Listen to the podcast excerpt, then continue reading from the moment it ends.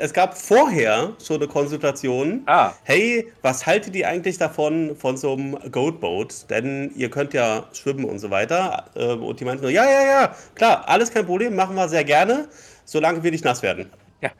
So, das war dann so der Nachsatz.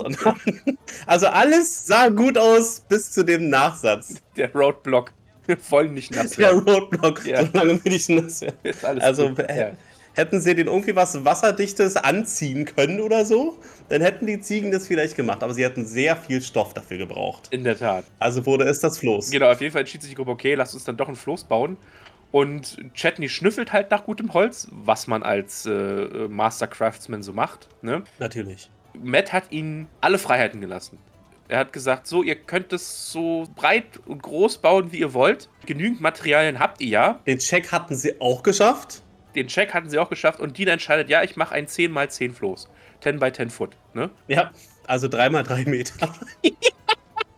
Und dann, Und eine so eine Ziege ist halt schon. Ja, sie haben ja gar nicht realisiert, weil das musste Matt erst klarstellen, ne? Ja. Als es dann hieß, ja, wir wollen die Ziegen mit auf die, das Boot verladen, hat er gemeint, Leute, das sind verkackte Reitziegen.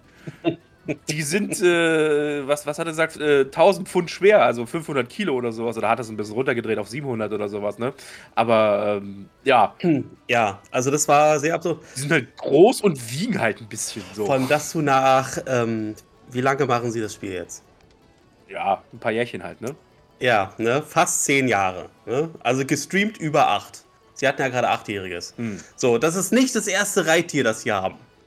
Also die Idee überhaupt zu haben, nee, wir reiten jetzt auf Ziegen, die so groß sind wie wir, Größer, mit.